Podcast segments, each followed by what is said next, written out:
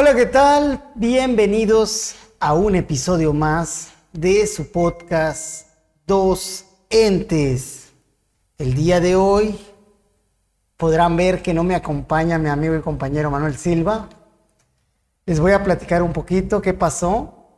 Resulta que Manuel, pues, y yo tuvimos una discusión y ya no va a formar parte de este proyecto, de este podcast que se llamaba Docentes, porque yo era un ente y él era el otro ente. Y pues también por la palabra, ¿no? Docentes, que es a lo que nos dedicamos.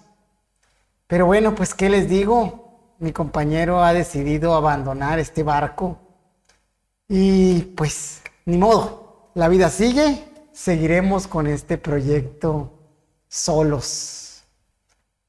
¿Qué les voy a decir? Como tenemos que sacar episodio, pues aquí estoy y vamos a darle, vamos a darle duro para que el proyecto continúe. Ya habrá alguien que, que lo supla. Si quieren en los comentarios pónganme con quién puedo seguir este proyecto y, y vamos a ver, ¿no? Si podemos hacer una dupla con alguien y pues adelante, ¿no? No estamos peleados con eso. Condenado, si quieren que les cuente un poco, pues les cuento, ¿no? Resulta que Manuel y yo discutimos, nos gritamos. Y como estamos a distancia, solo lo vi que se fue hacia el amanecer hacia el atardecer y ya lo dejé ir. No se crean amigos, es una pequeña broma. Mi compañero Manuel está indispuesto y no pudo, no pudo estar con nosotros, pero quise comenzar así el podcast haciendo esa pequeña broma, ¿no? Los que nos conocen saben que Manuel y yo somos muy buenos amigos y bueno, tal vez eh, les haya sacado un susto esta noticia de nuestra pelea. Nos quedan mucho tiempo de compañeros a Manuel y yo, regularmente lo sacamos, unos 25 años y Dios nos da vida. Y bueno, ¿qué les digo? No pudo y pues quiero sacar este capítulo o este episodio yo solo. Ya tenemos con este 29 capítulos, 28 de 2 y este va a ser un unitario. Y pues para hacerle honor al, al nombre, a lo que pasó aquí, el tema de hoy se llama abandono escolar. Por el abandono de mi compañero Manuel. Sí, así es, por eso, porque me abandonó el condenado. Pero bueno, la vida sigue, dije ahorita, ¿no? Entonces le mando un saludo a mi compañero, espero que escuche este podcast porque será el primero que no lo graba o que no lo escucha directamente de la grabación. Entonces comenzaremos con el tema 2, el abandono escolar. Al hablar de abandono escolar me voy a remitir a dos tipos de abandonos, al abandono escolar con estudiantes y al abandono docente también por parte de directivos o de las personas que pues brindamos un acompañamiento. Vamos a tratar de ver esas dos versiones y pues a darle entonces. Quiero empezar con el abandono de estudiantes. Seguramente tendemos nosotros algún estudiante que desgraciadamente desde el ámbito familiar ya ha sido abandono, ¿no? Que es abandono familiar pero que ya llega a nuestras escuelas con un semblante confuso, a veces con, con una mirada baja, con una higiene poca y así con una suma de características que nos indican que es un niño que, que no ha sido atendido, que, que le ha faltado atención. Y desgraciadamente la manera de manifestarlo de este niño o de este infante, de este adolescente, es tratando de llamar la atención precisamente, precisamente llamando la atención con un mal comportamiento a veces hacia los compañeros, hacia, los, hacia el mismo maestro, convirtiéndose en, una persona que, que pues quiere recibir atención. Y a veces la atención pues no es de la mejor manera, no es el niño que quiere sobresalir, es al contrario, la antítesis, aquel niño que quiere que lo volteen a ver simplemente. Jala el pelo, agarra las cosas que no son de él, se levanta, no sigue órdenes y bueno. Y me refiero a que estos niños pues no tienden a ser los favoritos de ningún maestro. Al contrario, se convierten en los niños dolores de cabeza de los maestros también.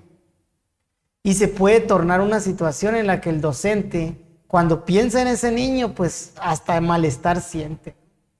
Precisamente porque entra como un dilema moral en el que nosotros vemos al niño como parte de un grupo y vemos al grupo como una responsabilidad propia.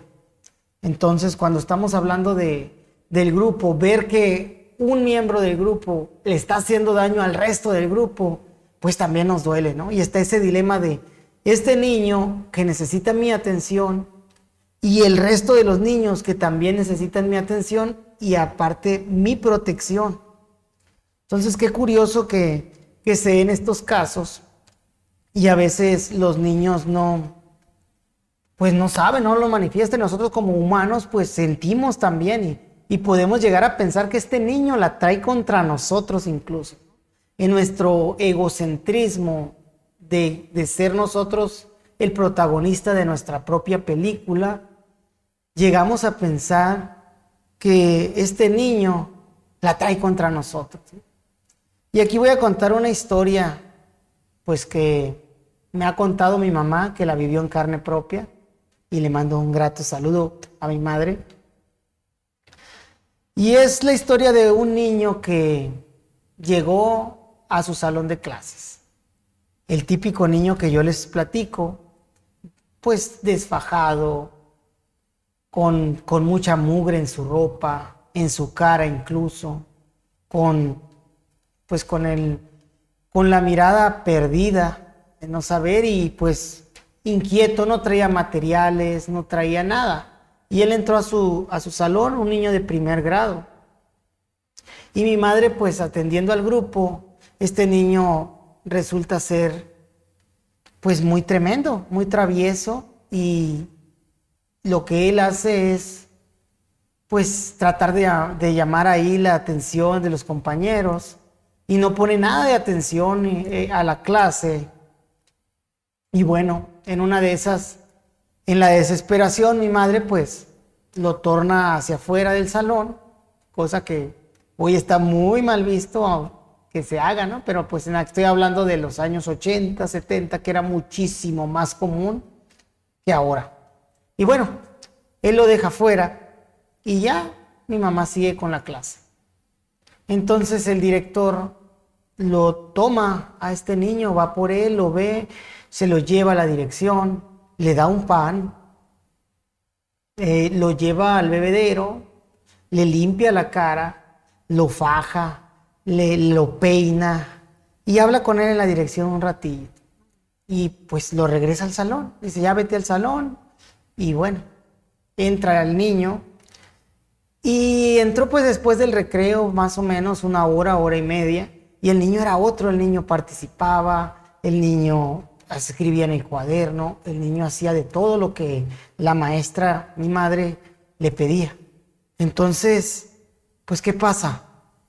Mi madre sorprendida pues sale y a modo de broma le dice al director, oiga director, pues ¿qué le hizo? No, el niño fue otro, el niño llegó y trabajó y jajaja, muy contenta mi madre por el cambio de haber visto al niño. Y el director le contesta lo siguiente, maestra, le di lo que el niño a usted le estaba pidiendo a gritos, un poco de su atención. Mi madre se queda como congelada, petrificada de la sorpresa y dice, ¿qué pasó? Y él ya le cuenta la situación del niño. El niño pues era hijo de una señora que se dedicaba, pues se le dice a la vida galante, ¿no? A la prostitución. La, señora eh, trabajaba de noche y llegaba pues en la madrugada a dormir. Entonces no atendía al niño cuando a veces ese día ni siquiera había llegado la mamá cuando el niño a duras penas se cambió con los botones todos desalineados y se fue a la escuela, ¿no? Se fue a la escuela a tratar de cumplir, pues, con lo que su mamá a lo mejor ya le decía, no, si yo no llego, tú vete a la escuela. Y bueno, mi madre al, ver esta situación se queda como muy sorprendida de, de lo que pasó y también se promete a sí misma, son de esas cosas que te cambian, ¿no? Pues de no, de no volver a abandonar a un niño, ¿no? Y abandonar en el sentido de, de eso, ¿no? De que muchas veces no lo vemos, pero al no atenderlos de cierta manera estamos abandonándolos. Y a, eso voy con el abandono de estudiantes. Entonces, ¿qué podemos hacer para poder atender a todos los estudiantes? Yo sé que en las aulas hay muchísimos alumnos, más de los que humanamente es posible atender. Sin embargo, pues la pregunta es esa, ¿no? ¿Qué puedo hacer yo para poder atender a un niño? Principalmente a todos aquellos que lo necesitan, a todos aquellos que lo piden a gritos sin pedirlo con palabras, que lo piden con hechos.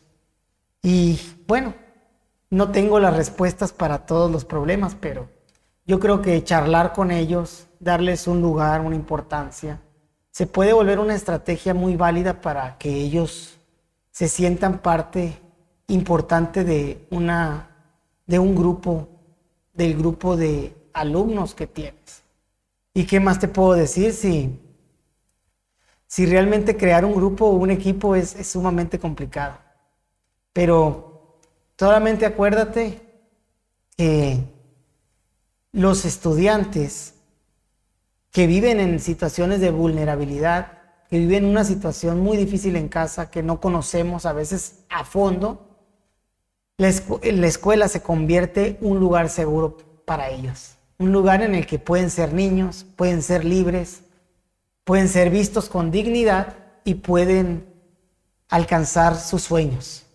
Aquellos sueños que ahí mismo pueden nacer, gracias a los maestros como tú, a las maestras como tú, que básicamente permiten que los niños sueñen.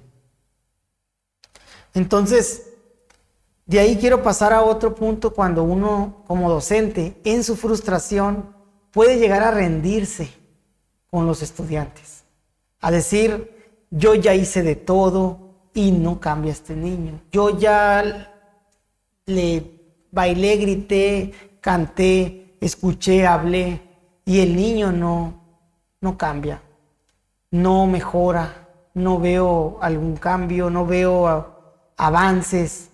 Y bueno, y eso también es algo común. Desgraciadamente, lo primero que te quiero decir es que no es tu culpa. Tú no puedes cambiar lo que viene arrastrando algo más que no es solamente las clases en casa. Pero lo otro es no dejes de intentarlo porque a, lo mejor tú eres el único que puede cambiarlo. Fíjate qué contradictorio lo que estoy diciendo. Por un lado, te digo que no es tu culpa, no te sientas responsable, porque esa es la verdad. Y por otro lado te digo, pero no te rindas y no dejes de intentar. Porque tal vez tú seas la única persona que lo hace. Y eso, y eso es un se Porque los niños, niños se dan cuenta de todo, de todo lo que les está pasando. Y su mamá, su mamá los atendió Sí, sus abuelos nos atendieron y sus maestros le pusieron la atención. Todo eso va quedando en, en el ser. Incluso tú haz memoria y podrás saber que tienes maestros que sí te pusieron la atención y que los puedes recordar con gran aprecio. Y tendrás otros que no, ¿no? También es, somos humanos, ¿no? Y pasa. Pero pues no debemos rendirnos y ese es como mi conclusión. Por un lado, no, no te sientas responsable, pero por el otro, actúa como si sí lo fueras. Y verás que podrás ver algunos cambios. Y más que nada es en el trato, porque a veces ahí es donde, donde nos frustra no recibir lo que estamos dando con los niños o con las personas a las que servimos. Queremos que si somos amables con ellos, sean amables con nosotros. Y a veces no es así la vida. La vida es muy difícil, muy distinta. Uno tiene que mostrar la mejor cara casi siempre, siempre que pueda. Claro que hay los momentos en los que uno estalla, pero tenemos que tratar de, hacerlo por, por ellos, por los niños, por los estudiantes, por los adolescentes. Precisamente porque la escuela se convierte a veces en el único medio de transformación que tiene el niño para salir de una vida de sufrimiento que pueda estar viviendo en casa por X o Y razón. Y bueno, con eso paso al siguiente punto, el de los docentes. Pero tú, maestro, ¿cómo te sientes? ¿Te sientes abandonado por tu director, por tus compañeros, por tu supervisor o por tus autoridades? Bueno, déjame y te digo que, que sí, muchas veces sí pasa eso. Sí pasa un abandono docente y más en un sentir del no entender lo que se vive directamente en el trabajo con los niños en el grupo. Y aquí la importancia de recalcar que como pieza fundamental siempre va a estar el maestro que da clases frente a grupo. Entonces, eh, cuando te sientas así abandonado, tendríamos que ver, pues primero que nada, cuál es la causa o, la razón, y no de, tu abandono, porque ese tampoco es tu culpa, sino de, esa falta de acompañamiento que a veces puede pasar, esas que, nos puede faltar a las autoridades, a los supervisores, a los directores, de no ver qué es lo que está pasando alrededor de la vida de un docente. Porque somos seres humanos y al igual que los niños tenemos una vida diversa que tiene que estar alineada para que las cosas funcionen en nuestro trabajo, en la parte de enseñar. Precisamente voy a, eso de, del abandono. Ahora, ¿cuándo te abandona un director? Realmente hay una relación con el director que es recíproca y que ya es una relación profesional distinta a la que hay entre un docente y un niño. Porque el niño, pues es niño, ¿no? El niño naturalmente puede ser cambiante y puede reflejar toda una situación de vida. Y el adulto, al ser más maduro, entre comillas, al estar más maduro ya en la vida de adulto, pues puede regular muchas de las cuestiones que, está viviendo para poder hacer una separación entre su trabajo y su casa, que no está desvinculada precisamente por lo que te estoy mencionando, que todo lo que te pasa tiene una influencia directa en lo, en lo que eres y en lo que haces. Entonces, bueno, pero partamos de la relación. ¿Cómo es la relación con tu director? Tu director está al pendiente de lo que tú haces tanto pedagógicamente como personalmente?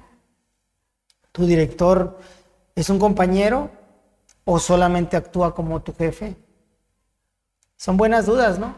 Que ahorita voy a entrar al rol del director también porque de todas las figuras que existen, para mí la más difícil de ejecutar en el ámbito educativo es el de director. Y ahorita les voy a comentar por qué. Pero bueno, vuelvo al docente. Ahora, de ese abandono que tienes, ¿qué tanto es que realmente tu director no cumple con lo suyo? ¿Y qué tanto es que yo realmente no quiero cumplir con lo mío tampoco?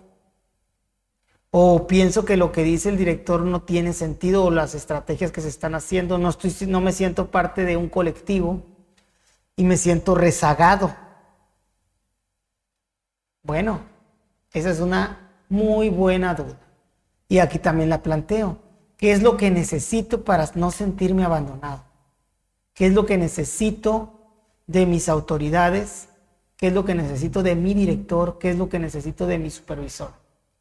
Y aquí yo en este, en este último año de pandemia, el año 2020-21 de pandemia, me he dado cuenta que a veces la omisión, o el deliberadamente elegir no intervenir, la no intervención, también es una decisión y también puede ser algo que beneficie.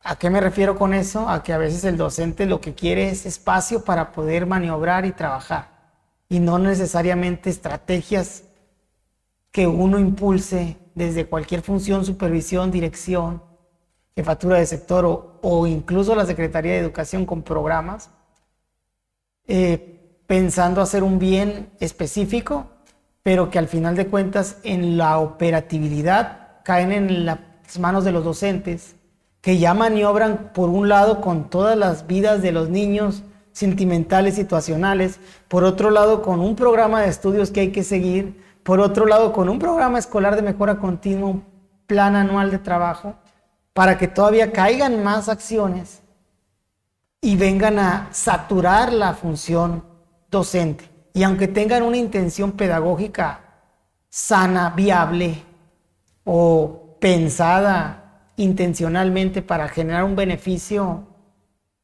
no necesariamente lo generan porque vienen a saturar la parte del trabajo.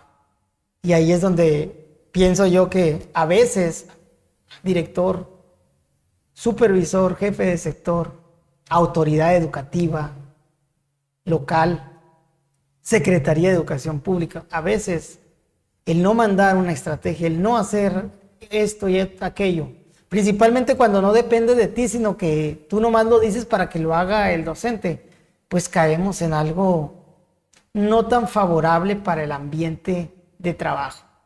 Y esa es una opinión. Entonces, qué curioso y contradictorio nuevamente, ¿no? O sea, el no mandar trabajo creo que acercaría más a las autoridades y a nosotros a los docentes que el estarlo mandando y queriendo generar una presencia, porque más que una presencia, da la inquietud o da la percepción de que no estamos escuchando lo que quieren los docentes. Cuando te dicen, hey, basta, ya no me mandes estrategias, ya tengo muchas, entre las de la escuela, el programa y lo, lo que atiendo con mis niños, es suficiente. Y no, pero esto, ahí te va este, este programa, ahí te va esta estrategia, ahí te va esto y esto y aquello. Y te doy más y, y el abandono se da al no escuchar. No se da al no atender, al no decir. Se da al no escuchar. Y bueno, qué, qué interesante, ¿no? Volviendo a la parte del director, ¿cómo es posible entonces que un director eh, sea la función más difícil, mencionaba? Básicamente, el director tiene pues dos líneas de acción directas o dos canales de comunicación muy importantes que son, por un lado, hacia la supervisión escolar y por el otro lado, hacia el colectivo docente. Y tiene que maniobrar, así como, como el docente entre los niños y, el, y la autoridad o el director, pues entre la autoridad, el supervisor y autoridades educativas locales, y el, y el docente. Y en esta parte es lo difícil. Y creo que muchos de los docentes lo piensan así porque también dicen, yo jamás, se ponen esa barrera, jamás sería director porque no podría trabajar con maestros o con adultos. Y básicamente es difícil porque ya no, ya no puedes tratarlos como niños. Y ese es uno de los errores que se puedan cometer, que, quieres tratar a tu colectivo como un grupo y no, ellos ya son adultos, ya hay una mayor responsabilidad y ya entra un juego de rol de intercambio de opiniones, de construcción en, en conjunto, de trabajo colaborativo, que se tiene que ir mediando. Pero a diferencia del trabajo con los niños, es sumamente complicado hacer que un adulto cambie de opinión. Aunque esté en el error, ¿eh? aunque esté en el error, es sumamente complicado o te va a decir que sí, sí, sí y lo deja, y lo deja por la paz. Entonces ahí caemos en un, un dilema muy fuerte para el director, porque si alguien está haciendo lo incorrecto, por ejemplo, desde su función y su facultad, debería de intervenir para tratar de que, pues, digamos, se engrane o se alinee hacia lo que tiene que ser su función. Pero cuando haces eso, entra un conflicto entras en conflicto con todo el colectivo o con, o con el mismo docente y no sales librado. La verdad es que no sales librado en la realidad. Sales linchado por un colectivo que son tus compañeros, pero que no te ven como un compañero, te ven como una autoridad, te ven como alguien que está del otro lado. Y creo que esa línea pues se, tiene que ir rompiendo para vernos como todo un colectivo, todo todos uno mismo, ¿no? Y lo aplico yo a, mi trabajo, ¿no? Porque en cualquier función que, se esté, debe de ser lo mismo. La línea de la función no te debe de, distanciar del ser y de las personas. Tiene que estar uno bien consciente que somos compañeros, que como se dice, estamos por los mismos objetivos, todos estamos luchando por la educación de las escuelas de los niños, el desarrollo profesional de los docentes, del colectivo y de todos. Y ahí es donde el rol del directivo se vuelve muy pesado, principalmente porque sí hay compañeros muy trabajadores y muy buenos, pero también están otros compañeros que, que nomás, eh, no sé, se quieren enfocar en lo que ellos creen y no pueden, no, no cambian de opinión. No digo que puedan ser malos, pero, pero sí, pero sí vienen a hacerle un daño cuando no trabajan el equipo a todas unas generaciones de niños que están cursando en la escuela. Y aquí la recomendación, que no soy nadie para dar consejos, la verdad, pero pues estando aquí ya me voy a aprovechar y voy a decir que la recomendación es sé de mente abierta como docente, escucha a tu director, no al pie de la letra, cuestiónalo sí, pero siempre en, un ambiente constructivo, donde el beneficiario máximo pues sean siempre los, los estudiantes y la comunidad de, de tu misma escuela. Y bueno, así como dije que se podía rendir uno con un niño, que es triste cuando pasa, pero sí pasa, con los maestros nos llegaremos a rendir. ¿Te rendirás acaso cuando acompañas a un maestro? Porque no ves resultados ni avance, no ves mejor en la práctica, no ves nada más que lo mismo. Aquí te leo y te escucho yo pienso que a veces sí nos rendimos. Llega un límite de lo que todo ser humano puede llegar a soportar. Y estar en una lucha que no ves nada de avances, pues termina, termina cayendo en, en algo utópico, ¿no? O sea, en mi sueño todo cambiaba, pero en la realidad no. Y pasa en todos los niveles, ¿eh? no nada más con los maestros, puede ser con los directores, con los supervisores que al final terminas diciendo, no puedo cambiarlo, porque esa es la realidad. Nadie tiene la facultad ni el poder de cambiar ni transformar a otro. Podemos tratar de influenciar para que él mismo pueda generar un cambio en, en sí mismo, porque él es dueño de sus pensamientos, de sus sentimientos, emociones, y él puede generar ese cambio intrínsecamente. Desde el exterior yo puedo tratar de ser un apoyo, tratar de influenciar, mostrar, tratar de ganar confianza, pero el aprendizaje, tanto de los docentes como de los niños, es un proceso individual. Y creo que influenciar a los niños es mucho más sencillo que a los adultos. Entonces, aquí con los, con los adultos, difícilmente podríamos generar un, un cambio. Sí se puede, ¿no? Pero tiene que ser una persona que lo quiera hacer, ¿no? Primero que nada. Entonces, cuando te rindes con un maestro, ¿qué significa? Pues que a lo mejor y en tu escala de valores del trabajo de docente, marcas una línea de lo mínimo aceptable y trabajas sobre ella, trabajas sobre lo mínimo aceptable. ¿Que ¿Qué pudiera ser? Que llegue temprano, que no falte, que, que, entregue sus planes de trabajo, que pues atienda a los niños con dignidad, los trate dignamente, atienda a los padres y cumpla con esas obligaciones. Que sacrificas a veces? Que sea innovador, que sea eh, propositivo y con iniciativa en la parte de las estrategias de escuela y demás. Esas cosas que, realmente pues los maestros las dan extra a veces o, o son plus que le dan a los maestros buenos, según yo como la innovación y la pasión por el trabajo de, una actitud de servicio para todos, para los niños, para los padres, para los, las autoridades, para todos los que queremos lograr algún beneficio para, para la población o los estudiantes. Y bueno, aquí ya paso a otro tema, que es algo que ya hemos comentado en este podcast, y que es el paternalismo escolar. ¿Qué tanto daño hace al estudiante o qué tanto beneficio hay al ser paternalista con él. Explico, ¿no? Tienes un niño que no del ancho en, en la materia, en las asignaturas, intelectualmente ya lo etiquetaste porque no sabes realmente bien, pero que ya ves que no está cumpliendo, que tiene algo ahí que es travieso y demás, de esos que, que, a veces nos sentimos con ellos, decía, decía. ¿Y qué tal que nosotros, a pesar de, tener toda la evidencia, con tal de, poder tenerlo a veces en un año, obviamente, obviamente con, las, con las normas de acreditación que hay, ¿qué tanto nosotros decimos que lo repruebe la vida? es una frase. No lo voy a reprobar yo, que lo repruebe la vida.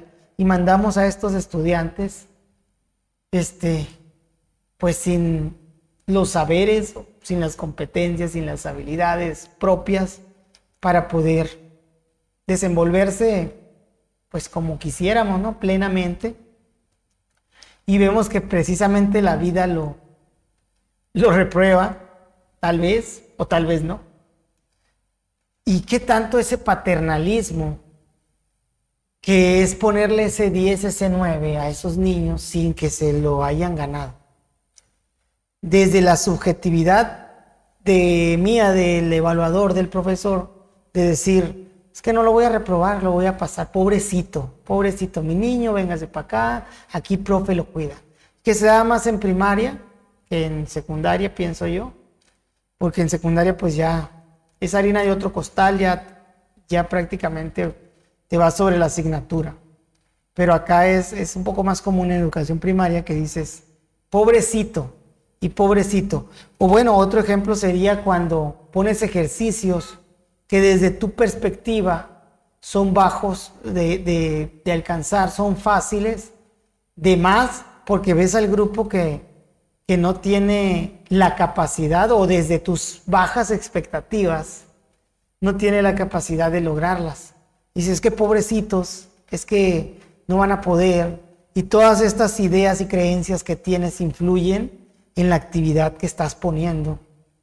Y terminan de acabar con el logro que tú mismo pretendes alcanzar desde la simple creencia de que no van a poder. Esto creo yo que es uno de los males también en las escuelas, ser muy paternalistas. Para mí la evaluación tiene que ser algo sumamente, perdón, objetiva, lo más que puedas, aunque entiendo que el factor humano siempre va a cargar un poco de subjetividad pero debemos evaluar productos, no niños. Y debemos de ver la producción y debemos de dar segundas oportunidades, debemos de motivar, pero no debemos de ver al niño como incapaz. Que es a lo que se refleja para mí el paternalismo escolar. Alguien que creemos que se vuelve un segundo padre, un padre protector, paternalismo, maternalismo también, un padre, una madre protectora que lejos de pensar que el niño puede alcanzar sus objetivos, alcanzar los aprendizajes, alcanzar sus metas, desde nuestra idea de que no pueden, precisamente los limitamos. Entonces, aquí la duda, un buen tema para reflexionar. Hemos sido paternalistas. La educación mexicana es paternalismo. O somos paternalistas culturalmente y no solamente en las escuelas. Porque también pasa en el hogar. En el hogar uno puede decir, ay, pobrecito mi hijo, y terminamos haciendo hijos inservibles que no pueden desarrollarse bien. Y esto también se da en, en cuando vemos la autonomía que tienen ciertos niños. Precisamente aquellos que no tienen tantos cuidados de la casa, que no están sobreprotegidos. Aquel niño que solo puede andar en la calle, que a lo mejor ya no es tan común, pero que se trepa a los árboles, se ensucia, se mancha las manos, cruza las calles desde chicos sin, sin adultos. O sea, todas estas cuestiones que la vida misma te forma de una manera robusta y que te trae muchas habilidades que el paternalismo te, te priva, A veces, por ejemplo, el no poder ir a la tienda a pedir algo, niños demasiado tímidos que no quieren hablar con, con nadie, entiendo que ahorita la situación no está para hablar con extraños, pero qué tanto el niño que está más descuidado desde el hogar lo tiene que hacer por necesidad, incluso ventas y demás, y que desarrolla ciertas habilidades sociales y habilidades físicas, motrices y de lenguaje que, que el paternalismo a veces te oculta. Un tema sumamente complejo, pero muy interesante. Y bueno, vámonos a el último tema a tratar, que es el de la victimización. Y esto lo podemos ver tanto en alumnos como en adultos.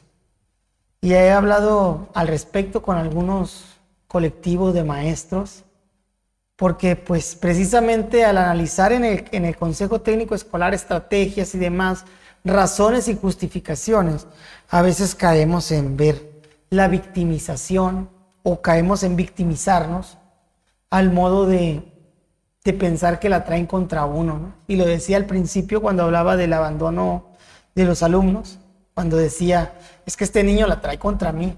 Y entras en un proceso de victimización en el que todo te pasa, pero todo es culpa de alguien más. Es que yo, este, me pasó esto, por eso llegué tarde. Este, me, pasó esto otro, por eso no entregué la planeación. Es que me pasa esto con esta señora, ya me trae ahí, me está dando late y late. La señora no entiende y la señora no le, no le hace caso al niño no hace lo que le indico y el niño sale mal, pero el niño no pone atención, por eso no, no aprende. Y todas aquellas excusas y justificaciones que son medias verdades y medias mentiras. Entonces, ¿qué tanto esa parte es la victimización en los, en la, en el, como un sentido de protección de mi persona, de ocultar mis fallas en el momento de, de actuar? Es que no les voy a marcar a los niños porque no me contestan. No me contestan a mí, o sea, y yo no quiero sentir el rechazo de esas llamadas y prefiero no hablar. Y desde ahí, pues, desde, desde la victimización justificamos muchas cuestiones. Con los alumnos, ¿qué pasa? Cuando los alumnos también se victimizan, o los mismos niños, hijos de uno, ¿no? Que es que esto, cuando ponemos el es que, es que fulanito no me deja poner atención. A ver, tú no estás poniendo atención porque tú no te estás concentrando en el frente, estás atento a lo que está haciendo fulanito. Es que no tengo punta. Bueno, saca punta y regrésate y luego haz. Pero empieza el esque y el esque y todas las razones, las justificaciones. A veces el mismo niño que la, que la hereda de los padres, que tanto el padre también se justifica. Y dice, cuando llega con el maestro, no, maestro, es que yo le quiero poner atención, yo le pongo atención al niño, pero él hace todo bien, pero el niño no quiere o el niño no hace caso, se frustran porque no son firmes con sus hijos y los hijos los hacen como quieren. Y al final esos padres, cuidado docente, cuidado maestro, porque esos padres son los que al final, cuando pasas, dicen, es que el maestro no hizo lo que le tocaba. No, pero, pero tienen una barrera en sus ojos enfrente que no son capaces de ver la realidad. Solamente ven el exterior como un factor determinante. Y aguas con esa de la victimización. Creo yo que cuando la conoces puedes hacer introspección y analizar si realmente te estás victimizando. Y si te estás victimizando, pues trata de, de cambiarlo. O sea, de verdad no te trae nada bueno porque el mundo es, es muy individualista. Es si tú no agarras las riendas de tu vida, al menos de lo que puedes controlar, nadie, nadie lo va a hacer por ti. Entonces, cuando tienes a ese niño que se victimiza, céntralo también y hey, no, aquí, así, allá. Haces y te vienes, aquí tu responsabilidad. Igual tú, ¿no? Cuando empieces a ver que las cosas se están poniendo fuera de, de tu control y dices, ah, caray, ¿De verdad es eso o soy yo? ¿De verdad este, la trae contra mí el director? ¿O si, fue, si he llegado, bueno, he llegado tarde tres veces, voy a tratar de controlar? O si es cierto, no le he cumplido en lo que va. Pues, comprométete contigo mismo primero para que puedas sacar adelante la situación. Y bueno, ¿qué te digo? Eso de victimizarte puede ser satisfactorio en muchos. Creo que hay gente que es adicta a eso y se dice mm, que le pasa todo, que le pone el me, el a mí es que a mí no me contestan los padres de familia. Es que a mí esto, es que todo contra mí. Y no, pues a veces no son cuestiones tuyas, también tienes que aprender a poner una línea y decir, el padre de familia no contesta, estará ocupado, no estará interesado, pero no es problema mío, es un problema ajeno. Y por más que uno se preocupe, hay cosas que no puedes controlar. Lo que sí puedes controlar son tus reacciones, puedes tratar de controlar tus pensamientos, que más que controlarlos me gusta más la, palabra manejarlos. El pensamiento y la emoción deben manejarse. Control es algo muy duro y creo que puede causar un daño el tratar de controlar. También está esa parte de la, del positivismo tóxico, que prácticamente el positivismo tóxico es todas aquellas personas que piensan que todo tiene que ser color de rosa, que todo tiene que ser bien, la actitud positiva, la mentalidad de tiburón. Tú puedes y, no te sientas triste, no te sientas mal, no te enojes. Y el tratar de suprimir todas aquellas emociones que las podemos catalogar como negativas, pero que tienen una función muy específica. Tú te puedes enojar, eres humano, te puedes poner triste, te puedes frustrar. Lo, lo importante es que no te enganches con esa tristeza, que no te enganches con esa ira, con esa furia. Simplemente que la sientas, la vivas, acciones como debas de accionar y la sueltes. Porque aquí quisiera hacer una diferenciación entre el dolor y el sufrimiento. Te puede doler algo, un golpe te duele, un golpe te duele, un pellizco te duele, un golpe. Pero vámonos a algo más emocional. Una persona cercana a ti que pierde la vida te duele y te va a doler mucho, al grado de hacerte sufrir incluso. ¿no? Pero ¿cuál es la diferencia entre el sufrimiento y el dolor? El dolor es temporal y el sufrimiento es engancharte con ese dolor. ¿Qué quiero decir? O sea, te duele aquí el pellizco y, ay, me dolió. Pero bueno, te duele un ratito y lo dejas, ¿no? Incluso pérdidas, lo demás te puede doler en el momento. Pero el engancharte con ese dolor, imagínate que después alguien me roce aquí, ay, no, pero es que yo me roce aquí el hombro y yo, ay, me duele, me duele y me engancho y empiezo a sufrir.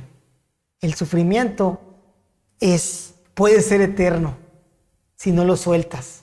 Por eso te estoy diciendo que si quieres estar triste y quieres llorar, llores y sanes y laves, laves esa parte que tienes, pero que lo dejes, que fluya. No te aguantes las ganas de llorar, no te aguantes las ganas de enojarte, porque todos esos aguantas, todos esos aguantes van a generar un, un mal en tu, en tu ser. Y bueno, pasé del, de ahí, ¿no? Con eso iba con lo del positivismo tóxico, que es suprimir todas aquellas emociones negativas y que está muy de moda en la actualidad.